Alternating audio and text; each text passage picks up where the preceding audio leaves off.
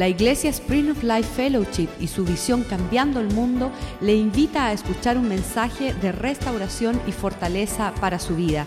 Escuchemos a nuestro invitado. Padre, nosotros te damos gracias en esta noche y pedimos que tu Espíritu Santo, Señor, permita que la buena semilla que ha sido plantada en nuestro corazón pueda seguir perseverando y dando fruto al ciento por uno, Señor. Clamamos en esta noche, Señor, para que después del llamado que tú hiciste en nuestras vidas, nosotros podamos perseverar, podamos caminar, Señor, hasta el último día de nuestra vida humana, Señor, y poder presentar por tu gracia, por tu misericordia, por tu Espíritu Santo puesto en nosotros, buenas cuentas, Señor, delante de tu trono.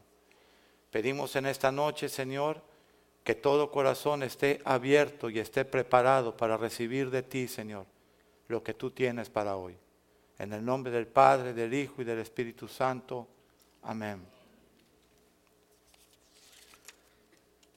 Es indudable que cuando nosotros venimos al Señor, y, les voy a hablar de la gran mayoría de cristianos que, yo he conocido por, por 18 años, no puedo ni creer que ya sean 18 años. Es increíble que, que muchos cristianos que, que yo conocí, todos me dijeron, José, yo me convertí hasta que estuve en el fondo del cepo, en el fondo de un sumidero. Yo no me convertí cuando tenía una edad muy joven, yo no me convertí cuando mi matrimonio estaba en lo mejor, yo no me convertí cuando mis negocios estaban en la parte más alta y, todo prosperaba, yo me convertí cuando lo perdí todo. Y le dije, lo mismo me pasó a mí. Yo calculo que a mí me hablaron alrededor de 15 años 15 largos años me estuvieron hablando de que debía de entregar mi vida a Jesús. Y yo lo rechazaba de una y otra manera siempre. Hasta que yo estuve en una caída totalmente vertical, yo fui el que levanté la mirada a los cielos y de verdad ese día yo pegué un grito a los cielos. No, no fue una oración, fue un clamor, fue un grito de desesperación preguntándole a Dios dónde estaba. Cuando yo me entrego al Señor y me topo con un versículo que, fue bandera y ha sido bandera para nosotros en, en, en Spring of Life México, y está en Mateo 11, 28 al 30, donde dice, venid a mí todos los que estáis trabajados y cargados. ¿Cargados de qué? De pecado, de oprobio, de malas decisiones, de ingratitud.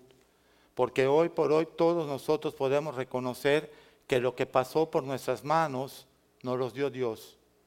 Nosotros no, no sabíamos que era Él, estábamos como estos dos hombres que venían caminando. Nosotros no sabíamos que era Dios el que estaba poniendo en nuestras manos todo esto. Entonces ese llamado se dio hasta que cada uno de los que estamos aquí, porque yo creo que cada uno puede decir, yo vine a Cristo cuando estaba trabajado y estaba cargado. Y ahí yo le dije al Señor, Señor, necesito que tú lleves mis penas, necesito que tú lleves mis lágrimas, necesito que tú lleves mi quebranto. ¿Decimos amén? Y yo estoy seguro que todos nosotros pudiéramos pasarnos sentados días, meses, escuchando las maravillas que Dios hizo. ¿Cierto? Las maravillas, todo lo que Él restauró, todo lo que Él tomó. Amén. Ahora, de cada 10 cristianos que yo he conocido en 18 años, escucha bien lo que te voy a decir, siete u ocho se han apartado del Señor. De cada diez cristianos que yo he conocido a lo largo de 18 años, siete u ocho se han apartado del Señor. ¿Y sabes cómo se apartaron? Fueron sanados, fueron restaurados, vieron la gloria shekinah de Dios, vieron sus frutos, recibieron, comieron la miel, recibieron la bendición, recibieron la paz shalom del Señor. La paz shalom de Dios que significa la plenitud de Dios puesta en el hombre pecador que Dios ha perdonado. ¿Cuántos dicen gracias Señor? Gracias Señor. ¿Qué sucede entonces después del llamado? El domingo tuvimos tremendo servicio con tremendos testimonios. Perseverancia. ¿Qué te manda hacer el Señor después de tú venir y reconocer que estabas trabajado y cargado? Perseverar. Vamos a Isaías 26, versículo 3. Dice la Biblia, tú, Señor, guardarás en completa paz. Es la paz shalom, la paz que da sabiduría, la paz que da plenitud, la paz que trae felicidad, la paz que trae gozo, la paz que trae sanidad, la paz que te hace prosperar en todo. Es la paz shalom. Tú guardarás en completo shalom aquel cuyo pensamiento en ti, di conmigo, en ti, Señor, persevera. Para, porque en ti ha confiado. Confiad en Jehová perpetuamente, porque en Jehová el Señor está la fortaleza para siempre. Entonces dicen amén. Perseverar. ¿Y qué es perseverar, pastor? Perseverar es permanecer en el lugar correcto a pesar de las pruebas, a pesar de la oposición, a pesar de las batallas, porque hay luchas. Tú vas a tener luchas como vas a poder escuchar, pero el Señor, por su gracia, pone en ti su Espíritu Santo y ese Espíritu es el que hace la obra para que tú y yo podamos perseverar en el Evangelio. ¿Y sabes qué? Esto es día por día. Tú no te preocupes de ayer, que por ayer ya alguien puede cambiar ayer. ¿Alguien tiene el control de mañana? Yo conozco amigos que se acostaron a dormir y no despertaron. Todo lo que tenemos, dice el libro de Hebreos, en, el capítulo 3, es hoy. La mayor riqueza de cualquiera de nosotros es hoy, es estar a tiempo hoy en rectificar y tomar una buena decisión. Amén. Vamos a ir al libro de Evangelio de Mateo, capítulo 24,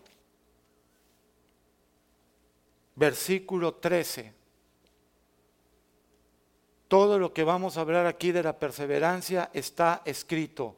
Solamente lo vamos a leer y lo vamos a repasar. No va a ser ninguna opinión personal de ninguno de nosotros. Amén.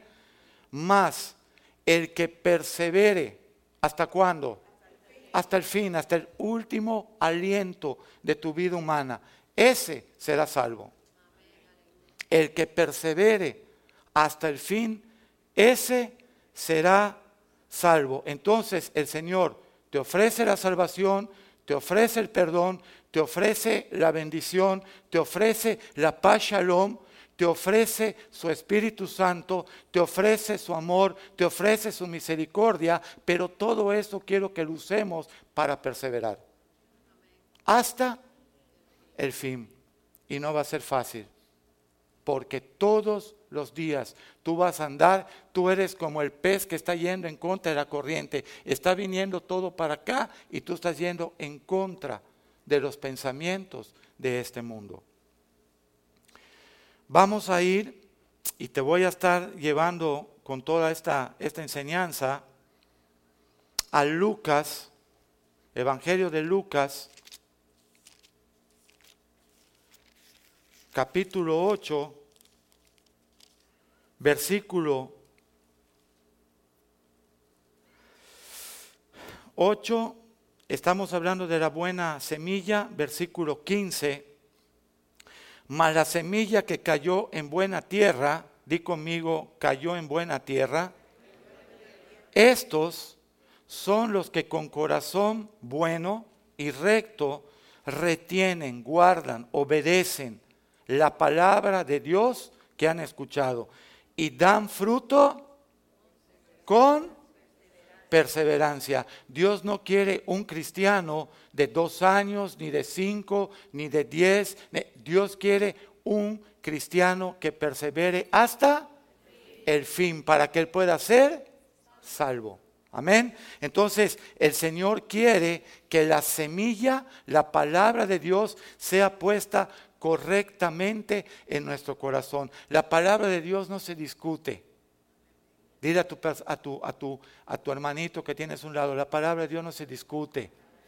La palabra de Dios no se razona. La palabra de Dios no se opina.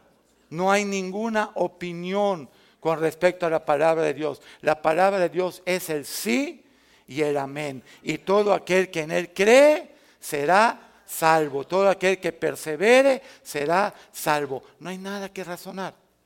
Amén. Muy bien. Vamos a ir a segunda de Juan. Yo espero que estén apuntando, ¿verdad? Apunte, secretaria. Normalmente los esposos a la esposa, ¿verdad? Apunte, secretaria. A ver si no entra solo la secretaria al cielo. Muy bien. En segunda de Juan, capítulo 1, solo hay un capítulo, versículos 9 y 10. Me encantan estos versículos. ¿Sabes por qué? Porque son con los que más batallamos. Cualquiera que se extravía, dilo conmigo, y no persevera en la doctrina de Cristo, no tiene a Dios. Pero el que persevera en la doctrina de Cristo, ese sí tiene al Padre y al Hijo. ¿Qué nos está mandando Dios esta noche?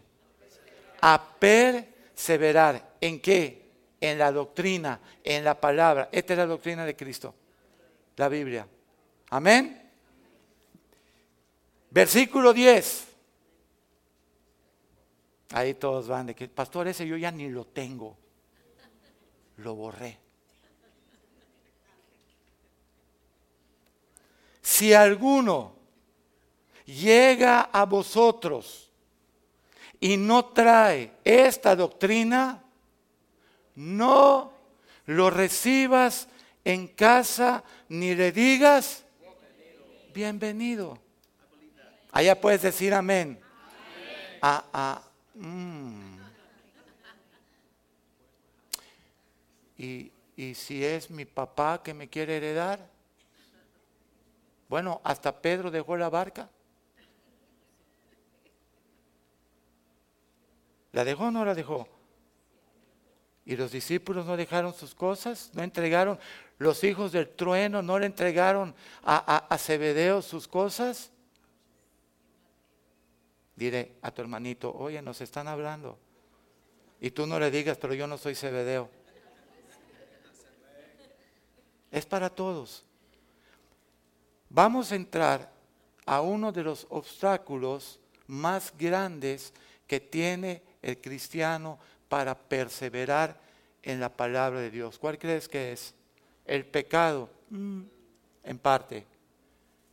La lucha contra familiares, amigos, seres queridos, que tú piensas que se van a gozar de cuando ven una restauración en tu matrimonio, cuando ven una restauración en la relación con tus hijos, cuando ven una restauración con, con en toda tu vida. ¿Y sabes qué? No sucede. Dice que no hay profeta en su tierra ni en su propia ciudad. Y eso mismo le pasó a Cristo. Dice que ni aún sus hermanos creían en Él.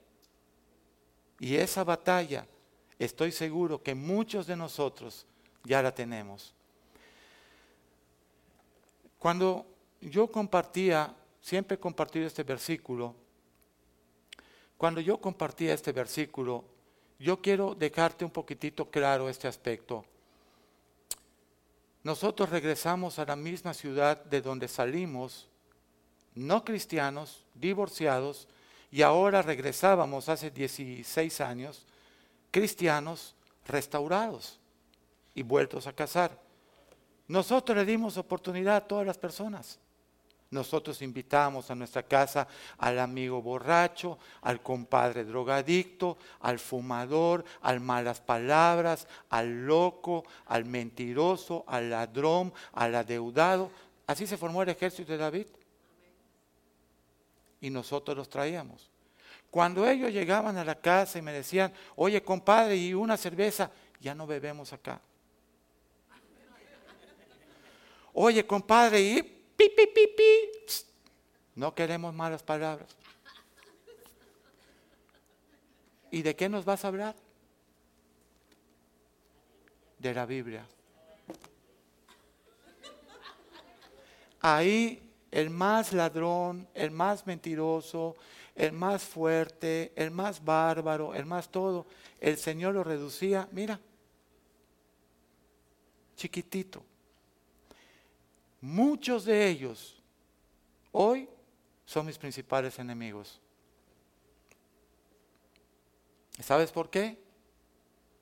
Porque no resistieron ver la gloria shequina de Dios en la vida de mi esposa y de mi hija. No la resistieron. Y yo creo que no es algo que solo me haya sucedido a mí. ¿Y sabes qué? Eso te lastima, eso te duele, eso te hace en tu corazón, te genera dolor.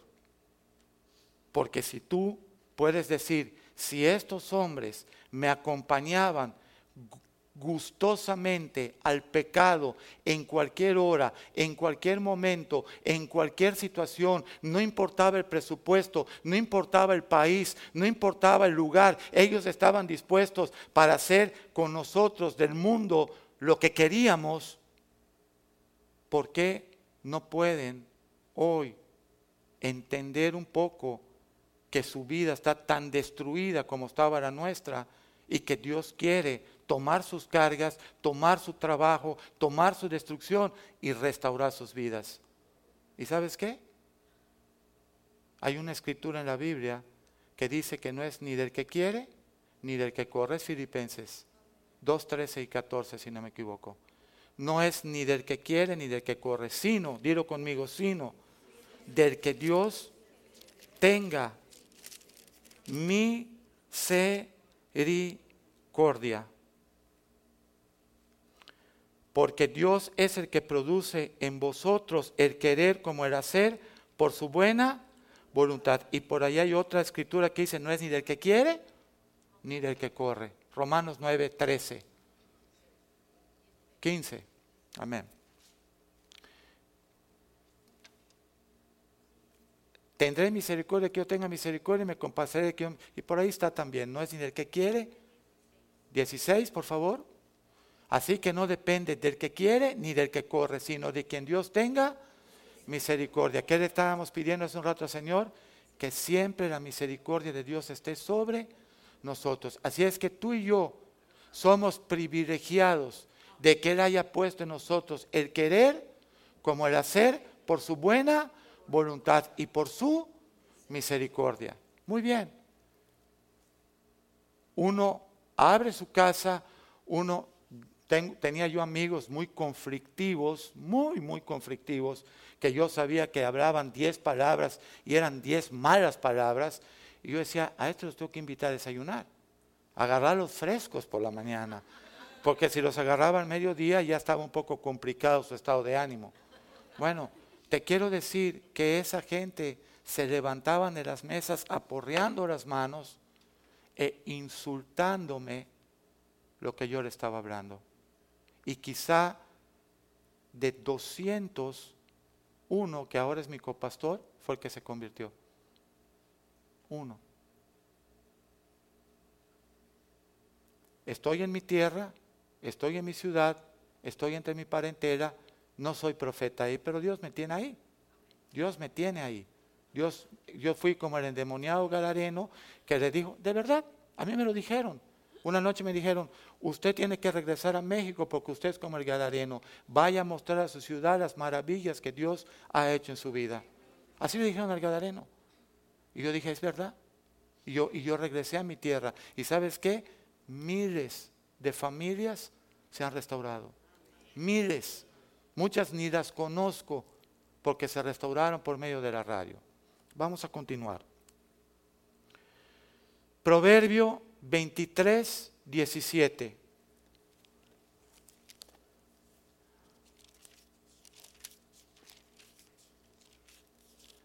Dice el Proverbio 23, 17, no tenga tu corazón envidia de los que siguen pecando.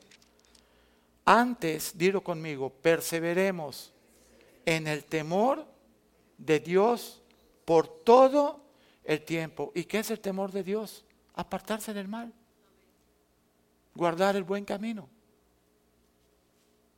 Ahora, ¿qué es lo que nosotros vamos a luchar o contra quién vamos a luchar?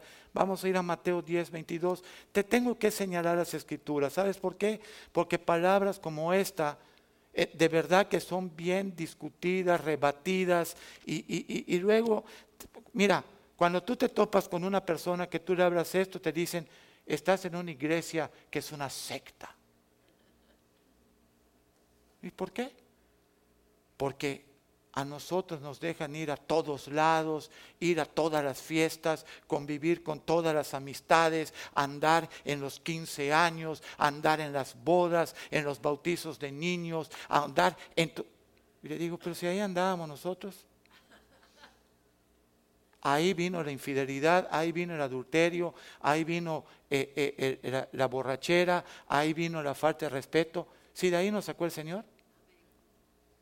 Ese es el lugar que tú me estás dando a entender que te mandan para evangelizar. Yo creo que es el lugar incorrecto. Porque si bien es cierto que, que hay que rescatar al mundo del pecado, hay que ser también nosotros audaces y hay que saber dónde hacerlo y cómo hacerlo. ¿Tiene sentido? Entonces tú tienes una lucha contra un mundo que te quiere regresar a tu vómito, como dice en, en segunda de Pedro. 2.20, ciertamente si habiendo ellos escapado de las contaminaciones de este mundo, volviéndose atrás, regresan a lo que antes hacía, les acontecerá lo del verdadero proverbio. El perro vuelve a comer su vómito y la puerca lavada vuelve a revolcarse en el cieno. Y eso no le agrada a Dios y eso no es perseverar. ¿Cuántos dicen amén? Mateo 10, 22.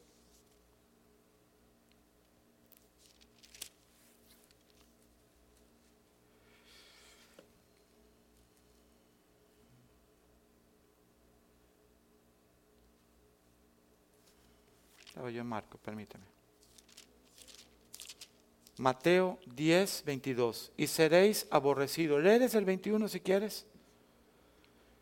El hermano entregará la muerte al hermano, hablando entre cristianos, y el padre al hijo, y los hijos se levantarán contra los padres y los harán morir.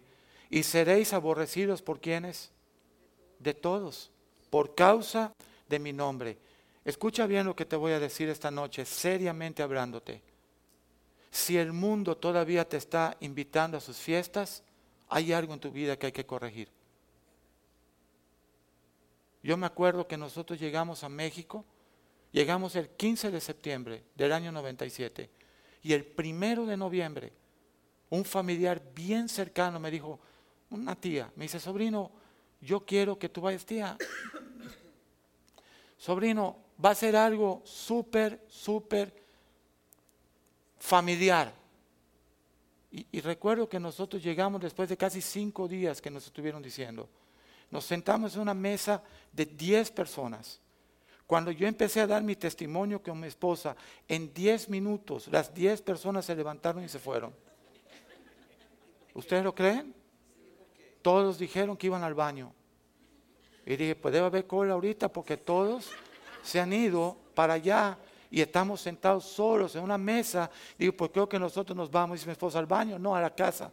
Y nos levantamos y nos largamos a la casa y jamás regresamos. ¿Sabes por qué?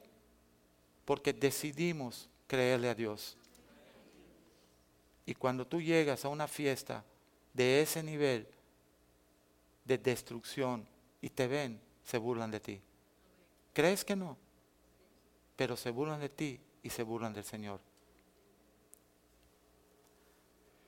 Seréis aborrecidos por todos por causa de mi nombre. Más, dilo conmigo, el que persevere hasta el fin, ese será salvo. Nuevamente, la lucha es con nuestra familia, hermano. ¿Ustedes no lo han tenido? Tú, tú le hablas a un familiar, a un... Oye, encontré a Cristo y te dicen, tú has traicionado nuestra tradición religiosa. Tú eres un farsante. Tú estás desheredado. Tú ya no tienes, eres una vergüenza para la familia. Cuando estabas en el mundo acabando con todo el mundo, eras el, en cubano se dice el guapo, el chévere, el bravo, el bárbaro. Y cuando vienes a Cristo, que ahora sí eres el bravo, ¿te imaginas quién era Urias? No solo digas, era el esposo de Betsabé, no, era el que abría la línea de fuego de los ejércitos del rey David. ¿Te imaginas la clase de hombre que tenía que ser ese? Que llegó al, al, palacio del rey y le dijo al rey, toma y pasa la noche con tu esposa. Y dijo, ¿cómo haré eso? si mis hermanos están dando la vida para defender a Israel? ¿Cómo se llama eso? Lealtad. Valor. Nosotros estamos llamados a estar en la línea de fuego y vamos nosotros a tener que pagar estos precios, aún con nuestros familiares. Quizá tú me digas ahorita, mm, pastor, yo no, no se ha dado conmigo. Bueno, entonces el Señor te está avisando esta noche. Así dice el Señor. Eso decía Jeremías, ¿verdad? Después acababa en el cepo, pero siempre lo dijo. Marcos 13, 22. Dos veces el Señor cita. Es Jesús hablando. Perseverar, perseverar. Vas a ser aborrecido, pero persevera. Marcos 13, Vamos a ir al 12, es Marcos 13, 12. Otra vez lo mismo, el hermano entregará a quién? A la muerte al hermano, el padre al hijo, se levantarán los hijos contra los padres y los matarán. Y seréis aborrecidos de todos por causa de mi nombre. Más el que persevere hasta el fin, ese será salvo. Hay una lucha tremenda cristianos que yo conozco con familias preciosas, eh, convertidos. El hijo no está convertido, el padre no está convertido, la madre no está convertida, los dos no están convertidos. Y es un ataque, ¿sabes qué? Sobre todo cuando somos la primera generación. Nosotros tenemos que abrir esa brecha y volverla una calzada. Pero te va a costar todo.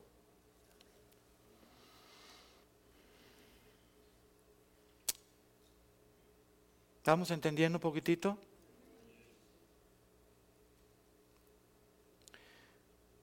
¿Cómo, ¿Cómo nosotros podemos perseverar en Cristo? Vamos a ver lo que hizo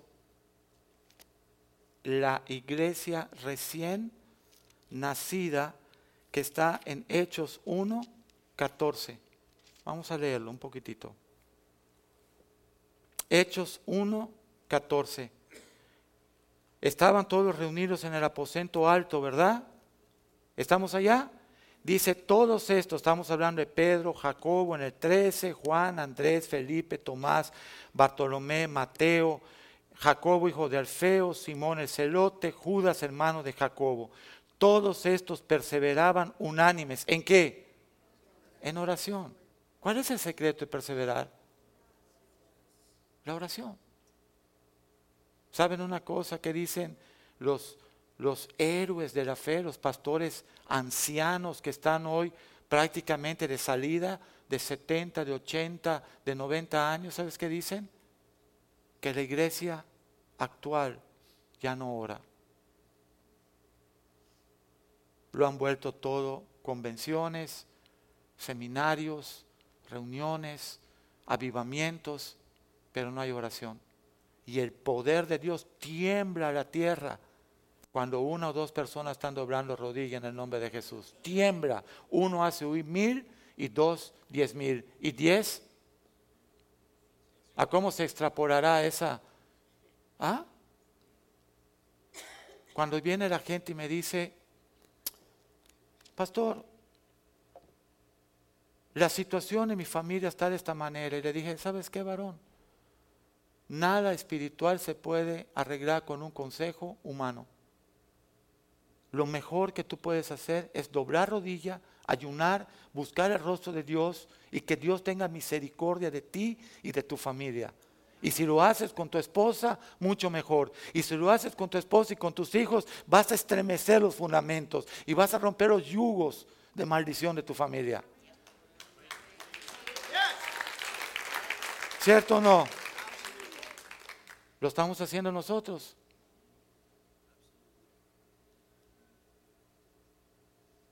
Hoy pasamos devocional con nuestra esposa o nuestro esposo. No me digas vivo en los Estados Unidos, ya no quiero oír eso. No me digas eso. ¿Qué sucede si dos se ponen de acuerdo en una casa, el esposo y una esposa? Y que bajen los pies de la cama y digan, no vamos a dar un paso, a hacer nada, si tú y yo no estamos de acuerdo en lo que vamos a aclamarle a Dios. ¿Qué sucedería en esa casa? ¿Qué sucedería con esos hijos? ¿Qué sucedería con nuestras finanzas? ¿Qué sucedería con el entorno de nosotros. ¿Qué impacto tendría en nuestra vida como un testimonio del Dios viviente? ¿Qué impacto tendría? Pruébalo. Pruébalo. Cuando dice la Biblia en Efesios 5, del 23 en adelante, por ahí del 25, 26, donde dice, el esposo debe amar y cuidar a su esposa, ¿sabes qué significa? Permitirle perseverar. Cuidar su santidad, cuidarla para presentarla delante de Dios. Yo tengo que presentar a Esther como una iglesia sin mancha, sin arruga, limpia, blanqueada por la palabra de Dios, como Cristo lo hace con la iglesia. Eso va a significar perseverar hasta el fin. No tengo otra responsabilidad mayor delante de Dios, ni la iglesia. Es mi prioridad con respecto a mi esposa. ¿Sabías? El que no sabe cuidar su propia casa, dice 1 Timoteo 3, ¿cómo? cuidará de la casa de Dios. Eso es perseverar. Todos estos perseveraban unánimes en oración y con ruego con las mujeres. Mira dónde estaban algunas esposas y algunas que seguían al Señor. Y con María, la madre de Jesús, y con los hermanos de Jesús que ahora también ya estaban ahí. Los veo bien callados hoy, ¿eh? No sé si están entendiendo mucho o están la ya viéndome así como, ¿qué pasó? Seguimos. Estamos leyendo nada más, ¿eh? Hechos 2.46. Dice el, dice el pastor Reinhard Bunker, alemán, ¿saben por qué se escribió el libro de Hechos? Y dice la gente, no, porque alguien hizo algo. Y nosotros tenemos que salir a hacer algo. Perseverar y ganar las naciones para Cristo. Ir y hacer discípulos. Amén. Ahí se puede decir amén. Hechos 2.46. Dice la palabra. Y perseverando, dilo, y perseverando. Unánimes ¿Qué significa unánimes? En un mismo ánimo. En un mismo ánimo, unánimes. Día a día en el templo. ¿Cada cuando venimos al templo? Los sábados de oración. Es insto, les animo, ¿no? A que el que tenga tiempo y tenga la oportunidad se una al grupo de oración de la iglesia. Solo tenemos un mandatito del Señor pequeño, cambiar el mundo. ¿Sabes que la gente me pregunta, ¿y, qué? ¿Y qué, es eso de cambiar el mundo? Es tan abstracto. Le digo, hermanito, el mundo eres tú. Vamos a empezar contigo. Arrepiéntete. Pídele perdón a tu esposa. Manténla. ¿Viste que sí se puede hacer de lo abstracto lo pequeño? La persona que tienes frente a ti es el mundo. Los familiares, los amigos, no quieren, está bien. Sal de ahí y ya, sigue tu camino. Hay mucha gente que sí quiere. Amén. Perseveraron unánimes en el templo, compartiendo el pan en las casas. Efesios 6, 18. Efesios 6, 18. Cuando yo me convertí, llegó, yo tenía un añito, cinco meses, y yo me fui a México y al mes habían 30 personas en mi casa, yo era un bebé y era yo papá. Y la gente venía a decirme, dame un consejo. Y yo, permíteme, primero quiero escuchar uno para mí. Entonces me dijo el pastor, José, tú tienes la palabra profética más segura, la Biblia. Y dice que a la cual harías bien en estar atento para que te pueda guardar. Lo único que tú tienes que hacer cuando la gente venga a tu casa, lee la palabra. ¿Qué estamos haciendo esta noche? ¿Dando una opinión? Yo puedo pararme acá y darte una predicación que digas, como dicen en México, qué bruto. ¿Cómo sabe la Biblia? ¡Wow! ¡Wow! Lo que dijo y opinó. Y digo, yo no quiero opinar nada. Me dijo el pastor Joaquín, cuando yo tenía un año, cinco meses, no opines. Lee la opinión de Cristo. Amén. No opines. No des tu punto de vista. Cristo no necesita que tú lo ayudes. Solo habla lo que está escrito y deja que la gente decida lo que va a hacer. Efesios 6, 18. Orando cuando haya tiempo. ¿No? Ah, mi Biblia falló. Orando cuando? En todo, dilo, en todo. Hermanos, una pregunta les quiero hacer, seria. ¿Estamos serios hoy? ¿Cuánto tiempo nos pasamos reclamando a Dios lo que no nos da? ¿Eso es orar?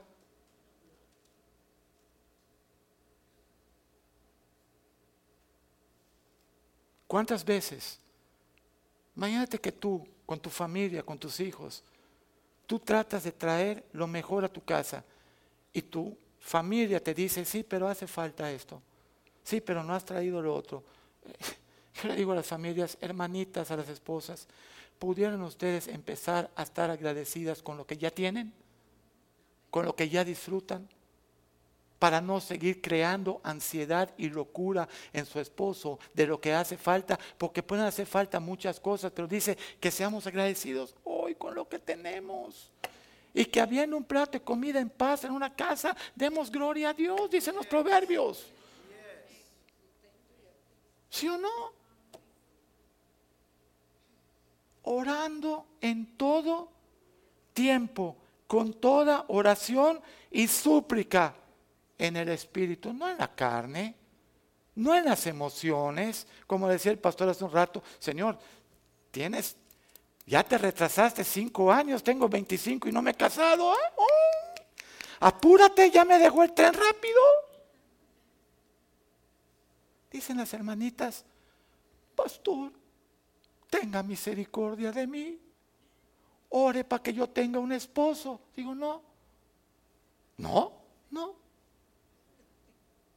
Mejor ora para que se cumpla la voluntad de Dios en ti. Y si eso incluye un siervo de Dios conforme al corazón de Cristo para que sea tu esposo, gloria a Dios. Pero ¿cómo voy a orar por un esposo para que te traiga un malhechor? Que te maltrate y después te abandone. Ahí las hermanitas pueden decir amén. ¿Sí o no? orando en todo tiempo, con toda perseverancia en el Espíritu, velando. Velamos en oración, clamamos en oración, velando, con toda súplica. Y el secreto de la oración, no solo pidas por ti. ¿Quieres perseverar? Pide por los demás. La Biblia dice, todo lo que querráis que los demás hagan por ustedes, hacerlo primero ustedes por ellos. Si tú oras por el pueblo de Dios, te aseguro que Dios va a guardar tu alma y te va a hacer perseverar. Versículos, capítulo en Romanos 2.7, por favor. Voy a dar unos cuatro versículos más. Romanos 2.7, por favor, bien importante.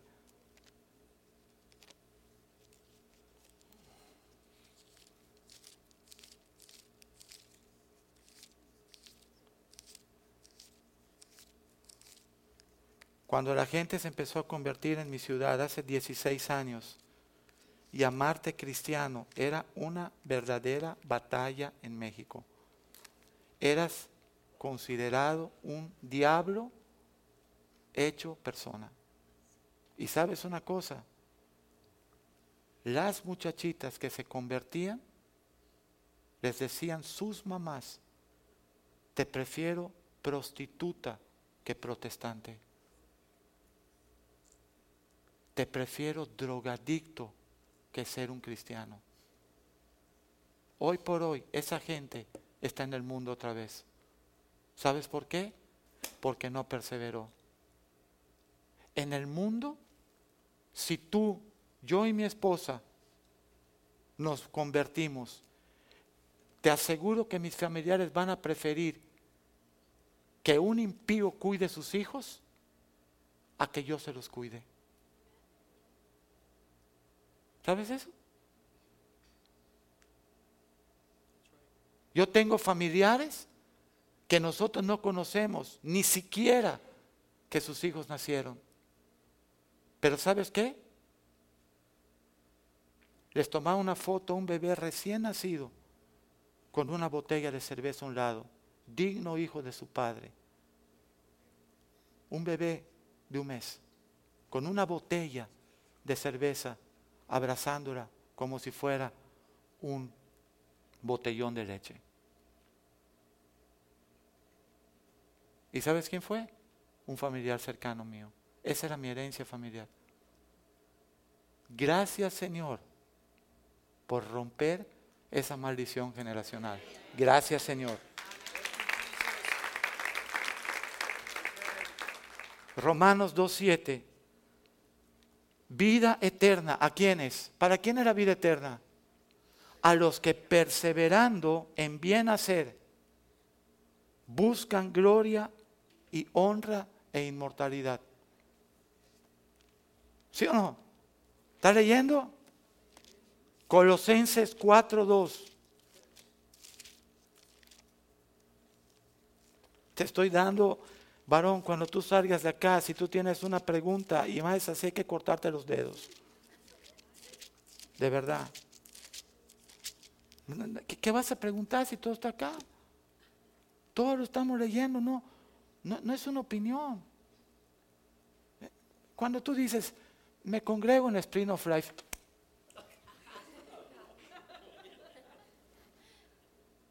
no, de ahí me tuve que quitar.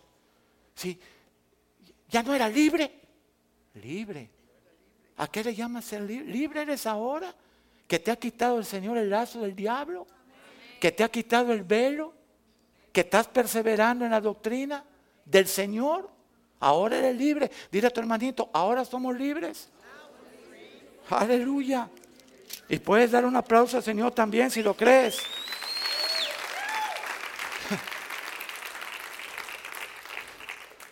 Colosenses 4:2. Perseverad en qué? En la oración. No hagamos oraciones express. Padre, bendice los alimentos en nombre de Jesús. Amén.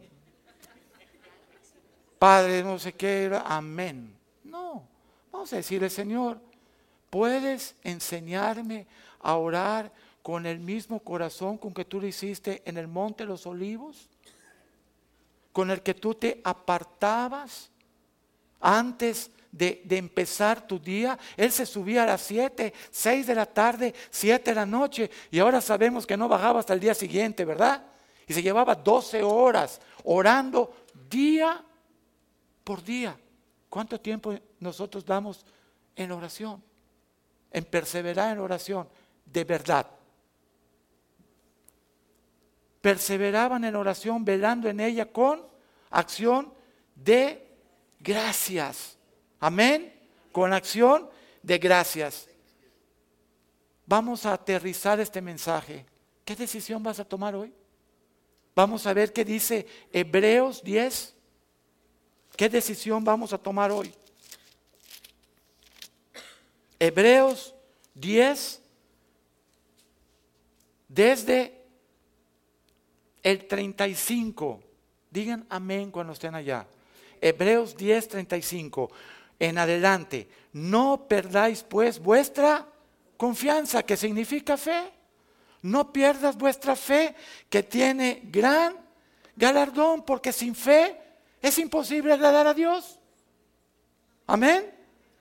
Porque tú, dice, os es necesaria la paciencia. Vamos a usar la palabra perseverancia, porque paciencia es un ingrediente de la palabra perseverar. Para perseverar, ¿qué se necesita? Paciencia. Y en las versiones modernas de la Biblia están utilizando paciencia y perseverancia como si fueran lo mismo. Entonces, es necesaria la paciencia o perseverancia para que habiendo hecho qué? La voluntad de Dios, obtengas la promesa. ¿Cuál es la promesa? La vida eterna porque aún un poquito y el que ha de venir vendrá. ¿Cuántos saben que Cristo viene pronto por su iglesia? Amén. Cristo viene pronto. El que ha de venir vendrá y no tardará, aunque muchos lo tengan por tardado. Porque para Él mil años son. Así que solo han pasado dos días para Cristo. Más el justo vivirá por fe. Y si retrocediere, dile a tu hermanito que tienes un lado, y si retrocedemos, no agradaremos a Dios. ¿Cuánta gente han visto retroceder? ¿Cuánta gente hemos visto retroceder? Pastor, yo estaría capaz de dar mi vida por el Evangelio. Uh. No te comprometas con palabras que no vas a poder cumplir, porque mejor es no prometer y hacer que prometer y no cumplir. No te aceleres. Dile a tu vecino, no nos aceleremos. Esto es una carrera larga. Es un maratón, lo vamos a leer también. Lo vamos a leer. Más el justo por la fe vivirá. Y si retrocediere, no agradará a mi alma. Pero nosotros, digo nosotros, no somos de los que retroceden para perdición. No somos de los que retroceden. Amén. Sino de los que tienen fe para preservar, para proteger, para permanecer, para perseverar en tu llamado. ¿Dónde son los aplausos del cristiano, hermanos? ¿Aquí? ¿Aquí? No, allá. Allá son los aplausos. Acá te van a vituperar, te van a insultar, te van a perseguir, te van a pelear. Y sin embargo, dice Señor, ni un pelo tocarán de tu cabeza si yo no lo permito. Y miren que yo tengo bastante. Nosotros no somos de los que retroceden, sino tenemos fe para preservar qué? El alma. Amén. Estamos terminando. Los pastores decimos 30 veces estamos terminando. Ustedes lo saben. Hebreos 12.1. Por tanto, Hebreos 12.1. Nosotros también teniendo en derredor nuestro tan grande nube de testigos, dilo conmigo, despojémonos de todo peso y del pecado que nos asedia y corramos con paciencia. ¿Es un maratón lo que tú estás corriendo, hermanito? No, no estás corriendo 100 metros planos. 100 metros planos tratan de hacerlo en 9 segundos. Tú estás corriendo 42 kilómetros. Hay una lucha en ti que muchas veces nos despertamos y dice, ni vale la pena ser cristiano. ¿Y si no hay cielo? ¿Y si no hay Dios? estás demasiado exagerado. Date un lujito. ¿Tú sabes que todas las computadoras estás a un clic del infierno? Un clic y estás en el infierno. En el infierno están nuestros hijos con un clic. Dice, nosotros vamos a despojarnos de todo peso y del pecado que nos asedia y corramos con paciencia la carrera que tenemos por delante, puestos los ojos en Jesús. No estés mirando a tus hermanos, no te miras horizontal porque te vas a, a descarriar. Somos especialistas en ver la paja en el ojo ajeno. ¿Sí o no? Pero dice que pongas los ojos en Jesús, el autor y consumador de la fe, el cual por el gozo puesto delante de él sufrió la cruz y menospreció las maldiciones. Como nosotros tenemos que ignorar, porque al cristiano que quiera caminar a partir de hoy, perseverando en el Evangelio, lo van a vituperar. En verdad. Y Dios lo sentó a la diestra de su Padre. Y ahí podemos estar nosotros también. Último versículo. Último versículo.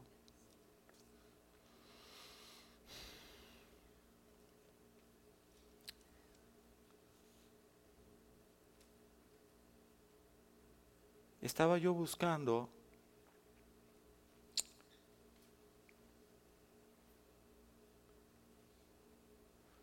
versículo súper importante que quería yo añadir y a lo mejor no, no lo apunté, pero bueno, podemos terminar con Santiago 1.25.